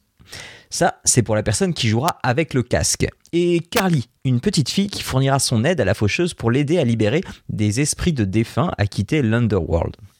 Nous avons donc un monde proposé qui inspirera notre cher Fabien, car impossible de ne pas penser à quelque chose de très hispanisant, tel que l'on peut en voir pendant Las Dias de los Muertos, distillé dans une version poétique des favelas mexicaines. Il s'agira donc de terminer des niveaux aux effluves de puzzle pour avancer dans le jeu et libérer ses esprits. Là où le jeu prend tout son sel, c'est dans l'intelligence collective qu'il faudra déployer, car si la faucheuse et Carly partagent le même espace, ils ne partagent pas la même vision ni les mêmes compétences. La faucheuse devra aider Carly à avancer car elle ne peut intervenir physiquement que sur certains types de blocs et jamais directement avec Carly. Ce jeu est un échange verbal constant entre les deux joueurs ou joueuses afin de réussir à progresser. Personne n'est en mesure de savoir ce que l'autre voit et il faudrait déjouer les problèmes en comprenant les objectifs du gameplay afin de battre le jeu et de progresser. On réfléchit à deux, on compare les points de vue, on joue à deux. Et on est particulièrement fier d'avoir réussi à la fois la partie réflexion et la partie dextérité à la manette. Je peux vous dire que ma fille et moi avons déjà passé quelques paires d'heures sur cette excellente production et que chaque petite minute est un véritable plaisir de complicité parce que, bah, mine de rien, réfléchir ensemble, ça rapproche. Vous pouvez donc vous procurer Carly and the Ripperman Escape from the Underworld sur Windows, PSVR et Oculus Quest pour une grosse quinzaine d'euros. Je vous souhaite de passer un mois riche en émotions comme celle-ci et on se retrouve dans un mois avec les brins de muguet. Ciao tout le monde Il me semble, les garçons, que c'est euh, dans l'épisode 127 qu'on évoquait, ou peut-être 126, qu'on parlait de Fabrice Jouvenot, avec qui j'avais bossé au CRI, et qui, dans son euh, Game Lab, avait développé une, euh, euh, une application de réalité virtuelle qui s'appelait Exile to Home. Et, et, et ce jeu m'a fait penser à ce qu'avait développé Fabrice Jouvenot et son équipe. J'avais adoré, où en fait, tu avais un personnage qui était dans une, une station spatiale, dans laquelle il y avait un problème, et tu avais donc qu'une seule personne qui était dans cette station spatiale avec son casque de réalité virtuelle, là où les autres étaient euh, dans la pièce avec les plans de, euh, de cette même station euh, spatiale et à travers la résolution de problèmes dans cette communication entre le supposé spationaute et le centre de contrôle, on abordait tout un tas de notions scientifiques qui permettaient de résoudre les problèmes. J'ai l'impression qu'on retrouve de ça avec un côté quand même plus ludique, moins didactique et, et toujours assez fun. Je suis allé voir, le jeu est vraiment beau, donc, donc voilà, si jamais vous testez euh, soit Exile to Home, soit Carly and the Ripperman, et bah vous nous dites ça euh, dans un message, toujours sur Twitter par exemple. au hasard. Et si vous voulez soutenir Jean, Fabien, on le retrouve comme d'habitude, je crois, son, son crowdfunding. Ah ouais, j'aurais tellement aimé qu'on ait ça dans les notes de l'émission. on les a pas là dans le copier-coller qu'on a fait à l'arrache. Donc euh, oui, c'est un Patreon, Papa à quoi tu joues, si vous voulez soutenir? Et puis vous pouvez retrouver chaque mois le podcast de Jean euh, sur euh, Papa à quoi tu joues. Trop facile à retrouver, de toute façon, Ouais, ouais. votre moteur de recherche Ouais. préféré. Merci Jean pour cette belle chronique une nouvelle fois. Mais, Merci Jean, et on passe à la troisième chronique de Nipédu. dossier de Nipédu. Le dossier. Et là, euh, j'ai envie de dire, mettez les masques. Parce que. Ah, Parce que euh, là, vous le savez, on a tous été. euh, Enfin, moi, j'ai été honoré euh, ce soir d'être la première partie de Fabien Aubard. C'est de bonne, c'est de bonne guerre, les gars. Fais ce que je dis, pas ce que je fais. Alors ça, c'était le titre d'une chronique écrite par Régis pour le numéro 543 des cahiers pédagogiques, dans laquelle notre co-animateur déplorait avec euh, l'élégance et la circonspection qu'on lui connaît que le management par l'exemple était une pratique transformative bien trop rarement actionnée par les pilotes éducatifs, notamment en matière d'intelligence collective. Alors que je me plongeais dans les premiers chapitres de la formation buissonnière des enseignants, dont il a été largement question, coordonné par le Genevois, je sais pas si on dit Genevois Olivier Molini, certainement, euh, dont il a d'ailleurs été question hein, lors du dernier épisode, les garçons, je me suis demandé si les seules insuffisances managériales suffisaient à expliquer les difficultés du monde enseignant à, intégrer dans sa culture professionnelle et du coup dans ses pratiques quotidiennes les logiques et les mécaniques de l'intelligence collective. Finalement, ne serait-ce pas davantage les éléments manquants d'un curriculum vitae plus personnel qui viendrait faire obstacle à la mise en œuvre des compétences indispensables aux dynamiques collaboratives Alors merci Fabien pour la mention, j'ai l'impression que mes obsessions sont toujours là, effectivement, mais alors là je suis curieux. C'est là que tu vas nous expliquer que tout est de la faute des collègues, des enseignants? En tout cas, Régis, je ne suis pas de ceux qui tirent sur l'ambulance. Entre nous, est-ce vraiment la peine de s'étendre sur la capacité toute relative de l'institution à faire d'un problème une situation d'apprentissage, à faire reposer ses stratégies d'intervention, quel que soit l'étage de la fusée institutionnelle, sur une écoute active des autres membres de la co- communauté éducative, ou plus globalement, et l'actualité euh, en est une fois de plus une triste illustration du rapport que cette même institution et ses cadres entretiennent avec l'erreur et la critique publique de soi. Et donc, du coup, Fabien, c'est quoi pour toi ce curriculum vitae personnel de l'enseignant? Alors, les garçons, l'expression n'est pas de moi, mais des auteurs de la formation buissonnière des enseignants. Elle fait clairement allusion au curriculum caché de Pernou. Et pour rappel, le curriculum caché, c'est l'ensemble de ces compétences officiellement non requises, mais qui dans les faits subordonnent les compétences pédagogiques de l'enseignant à des compétences euh, cognitives, mais aussi affectives et psychosociales, construites préalablement et en dehors du cadre de formation ou du cadre d'exercice les curricula personnels qui s'inscrivent dans les expériences de vie, les formations informelles et les formations non formelles. Agiraient donc tantôt comme des leviers ou tantôt comme des freins à la mise en œuvre de compétences au service de pratiques d'intelligence collective. Ok, parfait, alors euh, on y va pour quelques exemples? Alors, je travaillais récemment sur un court article de l'excellent site, les garçons, je vous le recommande, Character Lab, euh, il est en anglais, dans lequel euh, Andrei Sipian, qui est prof de psycho à l'université de New York, fustigeait le mythe du lazy genius, le génie paresseux. Régis, ça devrait te parler, ça. Euh, pour illustrer sa démonstration, il mettait en regard les figures de Harry Potter et de Hermione Granger, et se désolait que, dans un rapport paradigmatique, la seconde, euh, la combative, était réduite au rôle d'acolyte du premier, le génie paresseux. À mon humble avis, les bancs des INSPE, tout comme les estrades des salles de classe, sont remplis de Harry et de Hermione. Mais le problème, c'est que le problème, c'est que l'on soit le génie paresseux ou la combative de l'histoire, on ne doit ses succès qu'à soi, bien loin de toute forme d'intelligence collective. Une autre explication, c'est la linéarité des parcours de la plupart des enseignants. On a souvent eu l'occasion d'évoquer ici le dynamisme des collègues en reconversion professionnelle et en particulier de ces naufragés des multi-jobs Euh, Travail à la con, pour le dire en bon français, quoi. qui débarquent souvent dans le métier fort de culture et de pratiques professionnelles dans lesquelles la confrontation, l'écoute active, la critique, la capacité de recevoir cette même critique de façon constructive, bref, de tout ce qui fait la, la richesse du débat d'idées, non pas seulement pour la beauté du concept, mais bel et bien pour garantir le succès d'un produit en cours de conception.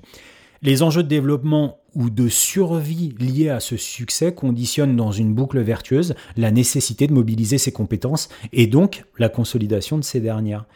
Et comme semblent le suggérer les auteurs de l'ouvrage déjà cité, c'est peut-être là une des pistes à explorer pour faire entrer l'intelligence collective à l'école au service de la réussite des élèves, mais aussi du développement et du bien-être des collègues. À défaut de contraindre tous les responsables marketing quadragénaire à une reconversion forcée, pourquoi ne pas apprendre à mieux identifier, mettre en action et valoriser les compétences affectives et psychosociales des collègues et enfin sortir ces compétences de la contrebande? Alors euh, moi je crois que je vais dire euh, comme toi, c'est-à-dire que j'avais prévu une question et en t'écoutant il y en a d'autres qui sont venus.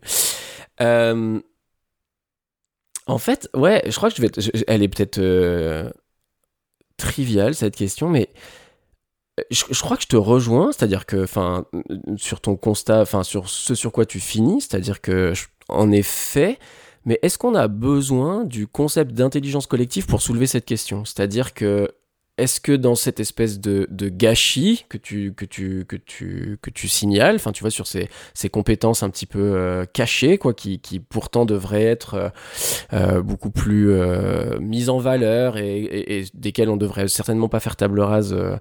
Est-ce qu'on a besoin de parler d'intelligence collective pour valoriser ce, cet aspect-là de, de ce qui manque dans, dans la formation des enseignants? Mais est-ce que tu penses pas que c'est un aveu d'impuissance et de manque? C'est-à-dire qu'à force de, de, de, tu vois, d'être dans la promotion de cette intelligence collective en éducation, euh, c'est un peu comme le numérique en éducation. Tiens, ça me fait, ça doit être la première fois qu'on parle de numérique en une heure et quart, les garçons. C'est de se dire que quand tu parles de numérique en éducation, c'est que tu as besoin de le faire exister parce que tu as conscience que spontanément, il n'existe pas. Et peut-être que de faire la promotion à tout va de l'intelligence collective et donc du des compétences qui viennent soutenir cette soi-disant intelligence collective, c'est de se dire qu'à la base, il y a un vrai manque.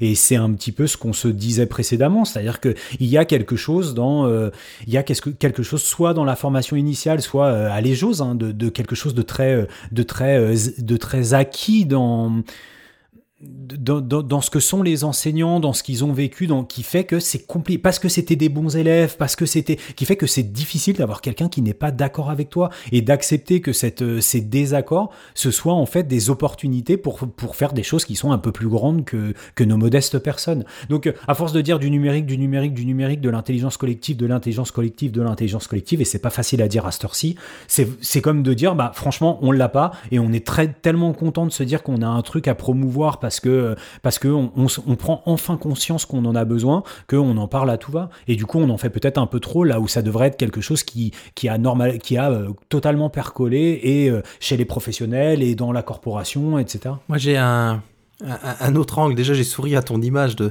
de faire venir tous les quadras marketeurs à devenir prof. Je, je, je- je- j'ai, l'image et j'aimerais voir ça. Ouais, vu, Euh, vu ce qu'on entend dans les rooms sur Clubhouse des marketeurs, je pense que Oui, ça deviendrait un beau bordel quand même. Ouais, ouais, carrément, quoi. Euh, non, non, mais et, et, et, et au-delà de la blague, je me faisais la remarque que est-ce que c'est pas justement le fait que on travaille sur de vraiment là, toi quand tu parles de marketeur et de prof, le prof il travaille sur de l'humain. Il y a ce côté euh, où tu dis le- les, compétences psychosociales d'être d'être dans la dans la critique constructive et de, de la capacité de recevoir ses critiques, etc. Euh, quelque part, le, moi j'ai en tout cas c'est mon impression, c'est que les comme on travaille sur de l'humain et en même sur les, élèves et en même temps sur nous-mêmes, c'est-à-dire que la critique de ça, c'est se sentir attaqué soi-même, quoi. Et on sait que c'est difficile pour un enseignant de se dégager de ça, hein, de, de entre quelque part, je suis le euh, quand tu critiques mon produit, qui peut être une fiche de prep par exemple, pour un truc qui est très externe, tu me critiques moi, ma personne. J'ai l'impression que c'est souvent perçu comme ça. Là où peut-être que le, le, le marketeur ou quand tu travailles sur un produit complètement extérieur, la critique est plus simple. C'est pas toi, c'est un produit, c'est un livrable, c'est quelque chose. Mais euh, alors, et, je je sais pas, je sais pas parce que parce que quand tu es en réunion, tu proposes quand même une solution et quand on vient quand on vient critiquer la solution que tu proposes, enfin c'est un peu la même chose. Moi, je me tourne vers le chercheur parce que l'essence de la recherche, c'est quand même la capacité de, enfin c'est consubstantiel. C'est-à-dire, c'est ils passent leur temps à se critiquer les uns les autres pour faire avancer le schmilblick. Ouais, mais par contre, c'est une vraie formation euh, que de recevoir euh, la critique et de pas la prendre comme une attaque personnelle. Et, et quand je te dis que c'est une formation, pour le coup, je pense pas que ce soit une formation formelle. C'est-à-dire que d'ailleurs, je pense même qu'il y a un tri qui est fait dans les gens qui deviennent, euh, enfin, qui font carrière et qui font pas carrière, dans la capacité que tu as à, à faire le distinguo entre euh, une critique sur ton travail et une critique personnelle. Et il y a des gens qui ont beaucoup de difficultés avec ça. Et d'ailleurs, dans la recherche en éducation, je pense aussi des fois, et d'ailleurs, euh, pour aussi moi maintenant avoir travaillé beaucoup dans deux pays différents, là aussi, euh, mine de rien, euh, la France, la Suisse, on est voisins, mais là-dessus, on n'a pas du tout la même culture sur la manière dont recevoir le, la critique, euh, et encore, encore plus la critique sur l'objet de son travail. Mais, mais clairement, tu vois, je, je pense que. Euh, que ça. Alors, moi, je peux parler que de la recherche, tu vois. Bah, je suis d'une famille qui est plutôt du milieu de l'entreprise, mais par contre, moi, je connais pas du tout, euh, je sais pas quelle est du tout comment ça se passe en entreprise par rapport à ça, tu vois. Euh, mais en tout cas, euh, clairement, du côté de la recherche, ça, c'est clivant, quoi. C'est-à-dire que ça, ça crée vraiment des, des, des types de personnes, voire, comme je te dis, je pense que. Enfin t'es obligé, si tu veux être chercheur, t'es obligé d'accepter la critique et de pas constamment la prendre comme quelque chose de personnel, sinon tu, tu, tu sautes d'un pont. Mais ça, de, ça devrait être vrai pour tout. Hein. Et, et, tu, et, et, et, tu vois, on retourne sur cette question de, de formation euh, buissonnière, informelle, de, de, de parcours biographique, comme le disait Régis. Et, et, à un moment, il faut être capable de se détacher de ça. Une référence, les garçons, peut-être pour finir, si vous me laissez le mot de la fin, retournez voir ce que dit l'indispensable Daniel Favre sur les systèmes motivationnels et sur la motivation motivation de sécurisation parasitée et la différence qu'il fait entre l'agressivité et la violence. Et c'est éclairant, c'est exactement ce qu'on est en train de dire. À quel moment je me sens agressé par, euh, par, une, par, ce type de commentaire, euh, à quel moment ça constitue une violence à mon égard, et ça remet, euh, j'allais dire le trou du cul dans l'axe, mais il faut pas le mettre. si, si. ok, c'est la fin de l'émission. Non, non, mais pour de vrai, ça, ça met aussi les idées en clair. Enfin, moi, je suis toujours, j'en parlais à mes collègues ce matin, je suis toujours abasourdi par la simplicité, dans le bon sens du terme, de, la théorisation de, de, Daniel Favre sur, sur toutes ces questions-là en psychologie. Voilà, euh, cessons de démotiver les élèves ou transformer la violence des élèves, les systèmes motivationnels de, de Daniel Favre, et ça répond à cette question de mais pourquoi est-ce que je l'ai pris comme une agression, quoi? Mmh. En tout cas, à ce moment magique où nos trois chroniques fusionnent un peu, là, j'ai l'impression que tout se touche parfaitement. Je vous propose que qu'on passe à la suite. On est parfait. Et la suite, c'est ben, un moment sympa. C'est le jeu Nipédu 128. Le jeu Nipédu. Le jeu Nipédu. Le jeu Nipédu. Le jeu Nipédu. Et, et, et, donc, comme à chaque épisode, deux choses à gagner. Et là, on vous a parlé des cahiers pédagogiques. Il y a toujours un an d'abonnement à gagner aux cahiers pédagogiques avec une question. Euh, pas très difficile, je crois, Fabien, ce coup-ci. Bon, allez, c'est cadeau. Et, on vous les fait gagner, mais vous avez le droit de les payer aussi, hein, les cahiers pédagogiques, c'est pas, pas un problème. Alors, euh, tout à l'heure, vous avez entendu la super chronique de, de, notre copine, allez, on peut le dire, Caroline Junot-Sion. Euh, elle est prof, hein, euh, prof dans le secondaire, mais elle est prof de quoi, Régis? Eh bien, vous y répondez en mettant hashtag je Nipédu sur votre réseau social préféré ou sur les commentaires de, du site Nipédu, hashtag je Nipédu et arrobas pédago Nipédu. Vous nous dites Caroline Jounotion est prof 2. Si vous la mettez dans le tweet, ça va la surprendre, parce que je suis pas sûr qu'elle sache qu'elle soit dans l'épisode, donc ce sera encore plus rigolo. Ah ouais, vous la retrouvez sur Twitter. bien joué. Et, vous remportez un an d'abonnement au Kaypeda, c'est franchement, c'est top. Euh, autre cadeau, on remercie Debuck et, on vous offre du coup un exemplaire de bug supérieur de la formation buissonnaire des enseignants avec une question euh, difficile, euh, Jean-Philippe Oh, difficile, difficile. Euh, alors, quelle expression tirée de l'introduction de la formation buissonnière Fabien a-t-il emprunté pour titrer et conclure sa chronique? Attention, accrochez-vous bien la formation braconnière à bas bruit, et je vois Fabien qui pouffe, les compétences de contrebande ou la rupture scolastique. À vos smartphones. J'aurais pu proposer deux de ces trois, euh, de ces trois euh, solutions. Il y en a une autre qui est pas de moi. Pardon. Allez, ouais. Et elle se reconnaîtra. Dieu reconnaîtra les siens. Euh, même, euh, même, même process, donc arrobas, euh, arrobas hashtag je nipédu. vous mettez, tiens, deux bucks dans le tweet, si, ça peut être sympa aussi. Vous, vous donnez la bonne réponse parmi les trois. C'est pas très difficile ce coup-ci. Et on vous envoie, et franchement, il vaut le coup parce que on en a parlé en filigrane et, en même temps en long et en large, en creux dans l'épisode. La formation missionnaire des anciens, c'est, enfin, moi, ça m'a passionné, quoi. Je l'ai dévoré. Super bouquin. Et on passe à inspiration, coup de cœur, coup de gueule. Inspiration. Inspiration. Coup de cœur. Coup de cœur. Coup de gueule. Coup de gueule. Et je bim, et on commence par. Enfin. à, toi le micro, Jean-Phi. Ah ok, ah bah en fait, euh, moi, je vous, je vous, retourne la question, je vous laisse le choix les garçons, c'est vous qui choisissez. Euh, j'ai trois trilogies ce soir. J'ai une trilogie mini-série, euh, une trilogie des Oscars qui approche euh, et une trilogie rock Back to the 90s. Moi, je, je pencherais pour. Euh, mais, Fabien, on va se mettre d'accord ou je sais pas? Non, vas-y, dis, dis. Moi, moi, je pencherais pour le rock. Et eh, mais pareil, j'étais, j'étais pareil. Ah, bah, très bien. Alors, les gars, il y a quelques semaines, une reco Deezer me dit Ah, il y a The Offspring qui a sorti un dernier single, alors surtout n'y allez pas.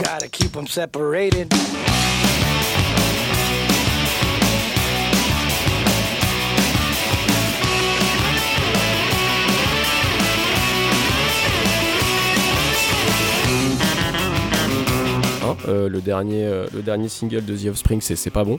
Mais par contre, j'avoue que ça m'a donné envie de réappuyer sur Play pour écouter Smash. Et oh là là, c'était tellement bien. Et je vous avoue qu'il a encore tourné cet après-midi. euh, J'ai dû aller faire un petit crochet, faire des courses avant d'aller chercher mes filles. Ah, enfin, franchement, c'était un, un- vrai bonheur que de me replonger dans, dans, dans mes années collège et dans Smash. Et euh, tirant le fil de, ce, du rock 90s, je me suis refait aussi Get a Grip de Aerosmith.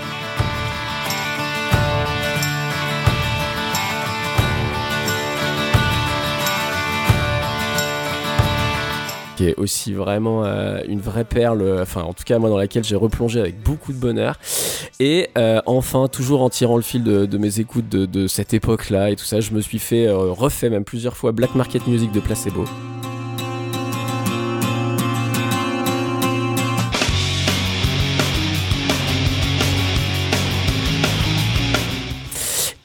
Et, voilà, du coup, c'était euh, voilà, c'est- mes petits bonheurs du, moment. Donc c'est loin d'être des nouveautés, mais c'était euh, voilà, c'était mon actualité euh, trilogie Back to the 90s et c'était c'est très très bon. Moi, je suis plutôt suédois, malheureusement, sur ce coup-là, donc plutôt sur Spotify, qui a eu la bonne idée, je sais sais pas ce qui se passe avec le rock des 90s, à faire des playlists rock 90s. Donc, euh, donc j'ai réécouté aussi du rock des années 90, qui est quand même une, une, période plutôt pas mal hein, pour le rock. On, peut se faire, on peut se faire pas mal plaisir. Et puis j'ai une petite pensée pour euh, aujourd'hui, oui, hier, il y a eu l'annonce de l'annulation pour la deuxième année euh, successive du Hellfest. Donc je ne suis jamais allé euh, au Hellfest, mais j'aime bien l'esprit de ce festival, un peu avec euh, des centres de bière et fait salaire. Et du coup, bon bah dommage quoi pour le Hellfest et, dommage pour tous les festoches rock et, et, autres styles de musique. Ça sera pour l'année prochaine, on croise les doigts. Ah oui, on croise fort les doigts même, ouais. Euh, j'enchaîne? Allez, j'enchaîne puisqu'on va, on va rester sur l'ordre du, du conducteur. Moi, je vous propose une, une belle arnaque, hein, je vous l'avoue, entre une trilogie martienne, une trilogie artéienne ou une trilogie SF. Ah, Il a fallu que tu dises, il a fallu que tu dises, euh, que tu lises le, le truc qui était écrit pour que je comprenne ce que tu voulais dire pour le Artéienne. Ça y est, j'ai compris. Ouais, c'est compl- Ah oui, ça y est, moi aussi. Parce qu'au début, j'avais lu Arlésienne. Je me dis, oh non, pas. Arlésienne. Et vas-y, tu choisis, euh, Jean-Philippe. Euh, alors, je te sors du SF parce que tu nous le fais tout le temps. C'est vrai qu'il est chiant. Euh, Martienne, c'est trop proche du SF, donc ce sera Artéienne, cher Régis. Mais comme je suis un bon arnaqueur, bien, bien joué, bon choix, Jean-Phi. Euh, alors, j'y- vais rapide, mais oui, euh, euh, à force d'écumer euh, d'écumer Netflix euh, et, et- et Amazon Prime, euh, où il n'y a plus rien, où on passe des heures à chercher et je trouve plus rien. Donc j'ai commencé à aller, à aller chiner un peu plus du côté, du, côté d'Arte. Et euh, j'ai déniché trois choses là les derniers temps. Il y a notamment la série Gymnastique avec un pitch que j'adore. Ça s'appelle Gymnastique, la culture sans claquage. Je trouve que c'est énorme. j'adore. Ils sont trop forts sur Arte. Donc c'est c'est quoi? C'est 5 minutes de pop culture. Donc euh, franchement, allez, allez, allez y jeter un œil, ça démonte, c'est trop bien. Le- le- le deuxième, je l'ai vu il y a un petit bout de temps et là je suis allé voir, il est, il est passé en mode payant, mais et du coup, euh, désolé Jean-Phi, mais c'est de la SF, c'est un docu, un documentaire euh, George Orwell, Aldous Huxley, euh, 1984 ou le meilleur des mondes. Et franchement, c'est génial. Moi, j'étais pas du tout conscient. Alors, je sais plus dans quel ordre, mais je crois que c'est George Orwell qui était élève de Aldous Huxley ou dans l'autre sens. Et de découvrir ça et les liens entre les deux œuvres et tout, c'est génial. Donc même pour les 2 ou 3 euros, si vous connaissez les deux auteurs, si vous aimez ça, ça vaut le coup d'aller l'acheter sur Arte. Ou peut-être d'attendre qu'ils reviennent gratuits. Je sais pas comment fonctionne Arte, je vous avoue, de ce côté-là.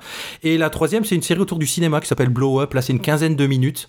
Et c'est des, des, des biographies euh, de, de- d'artistes et posées à la manière d'un chercheur. C'est quoi Leonardo DiCaprio Euh, C'est quoi Jean-Pierre Bacry C'est quoi Scarlett Johansson? Et c'est vachement sympa aussi. Donc sortez un petit peu là de, de Netflix et de toutes ces plateformes. Franchement, sur Arte, il y des trucs vraiment super. quoi. Mais C'est je tiens noté. à dire que c'est la, deuxième émission euh, de suite où il y a de la reco Arte quand même. hein. On est d'accord. Il y a du niveau chez Nipédu. On monte en level. Et après, on ose me dire qu'on se boboise pas, quoi. Non, mais tu, Ouais, tu vas voir, je vais faire redescendre le niveau après les frites et les sables de la semaine dernière. J'ai décidé, moi, les gars, de continuer dans ma marche de la honte des, des inspirations. coup de cœur, coup de gueule. Shame, shame, shame. Alors. Alors, j'ai ma jeune adulte qui m'a dit Papa, il faut absolument que tu regardes Attack on Titans, euh, l'attaque des titans sur Netflix. Euh, un manga. Alors, si vous voulez, au niveau manga, le dernier que j'ai regardé, c'était en 1995. C'était un, un épisode de Dragon Ball Z, je crois. Donc, euh, donc j'étais moyennement chaud pour les mangas en animé. Euh, je trouve que c'est très hystérique. En plus, quand tu l'écoutes en, je vais me faire démonter à l'issue de cette euh, chronique. Quand tu l'écoutes en VO, c'est complètement hystéro. Ça... Bon, j'avais pas envie. Elle me montre le teaser qu'on vous met dans les dans les notes de l'émission, le trailer de la de l'épisode de la saison 1. Et du coup, ça me donne envie. Euh, et je me suis dit bon, ok, bon bah pourquoi pas un manga Allez, euh, on y retourne. Et puis, euh, et puis qu'est-ce que j'ai découvert derrière Attack on Titans? Bah, j'ai retrouvé le shonen, mais dans toute sa splendeur, dans tout ce que je connaissais il y a 25 ans, ça n'a pas bougé. On retrouve les mêmes mécaniques, on retrouve les mêmes logiques narratives, on regarde, on retrouve tout ce qui fait la force et la faiblesse du shonen. Donc le shonen, hein, c'est le manga pour ados avec beaucoup d'action et beaucoup de violence dedans. Donc juste pour euh, celles et ceux qui ne connaîtraient pas et qui n'iraient pas voir, mais vous ne perdez à mon avis, vous ne perdez pas grand chose. Attack on Titan, c'est un peu le fils, tu sais, on fait souvent ça, Régis, le fils de. Donc là, c'est Mhm. le fils de Game of Thrones, de Macross alias Robotech pour ceux qui auraient grandi euh, dans les années 90 et de la Covid-19. En gros, en gros, l'humanité se retrouve cloîtrée derrière un très très grand mur. Pourquoi? Parce que il y a une centaine d'années auparavant, il y a eu l'irruption de titans qui, comme dans la mythologie grecque, sont des espèces de grands, grands, grands humanoïdes qui ont cette particularité de dévorer les, les, les êtres humains, les sapiens qu'on est. Donc en fait, ils sont barricadés, ils vivent comme ça plus ou moins tranquilles depuis 100 ans. Sauf que dans le premier épisode de la saison 1, et bah, je vous le balance comme ça, il y a un titan qui arrive à briser le mur et qui rentre dans cette enceinte. Et c'est le début de ce shonen. Alors, J'aime, j'aime pas. Alors pour de vrai, moi j'adore parce qu'il y a une ambiance steampunk et j'ai toujours adoré dans les mangas les ambiances euh, steampunk. Et là c'est une steampunk euh, apocalyptique. Donc il y a en gros le décor, j'adore le décor. Après j'aime moins, j'ai commencé à vous le dire tout à l'heure, super hystéro et surtout j'ai retrouvé les distorsions temporelles de la dramaturgie du manga nippon. C'est-à-dire que vous savez le truc où il, il- il va se passer, il va prendre un coup de poing où il va se passer quelque chose, et là t'es parti pour six épisodes où il va se souvenir de, de Ouais, où est-ce qu'il a grandi, de comment il a appris à traire les vaches, de tu- et, et là tu et là tu deviens ouf quoi. Tu te dis mais arrête, mais raconte-moi juste ce qui arrive après. Donc je l'acceptais très bien quand euh, Dragon Sangoku sur Namek euh, préparait une boule de feu pendant 18 épisodes. Là je le vis super mal. Donc en fait je me les diffuse le samedi après-midi et je fais ma sieste de. Atta- Attack on Titans, c'est sur Netflix après les frites et les et les frites. On finit sur un, on finit sur un feu d'artifice, ça fait plaisir. Euh, bon, bah, on se retrouve dans, dans un mois, les gars? Avec grand plaisir. Bah j'espère. Qu'est-ce que t'as dit? J'ai dit j'espère qu'on se retrouve dans un, dans Ah. un mois. Si nos Bah auditeurs, oui. après 1h30 d'émission, euh, nous font toujours le plaisir de- d'écouter Snippet du. En tout cas, on espère que vous aurez pris autant de plaisir à écouter cette heure et demie d'émission qu'on a eu à la faire, il me semble, les garçons. Ouais, grave. Complètement. Comme tu l'as dit, Régis, on se retrouve donc dans un mois, au mois de mai. Et d'ici là, gardez la pêche, Et mettez sur x2 si c'est trop long. s'il vous plaît. Cette émission est à écouter. ma foi de- Non, parce qu'on parle vite en plus. Tu vois. oui, oui. C'est vrai que ça doit être dur de nous écouter en rapide, nous, hein, je pense.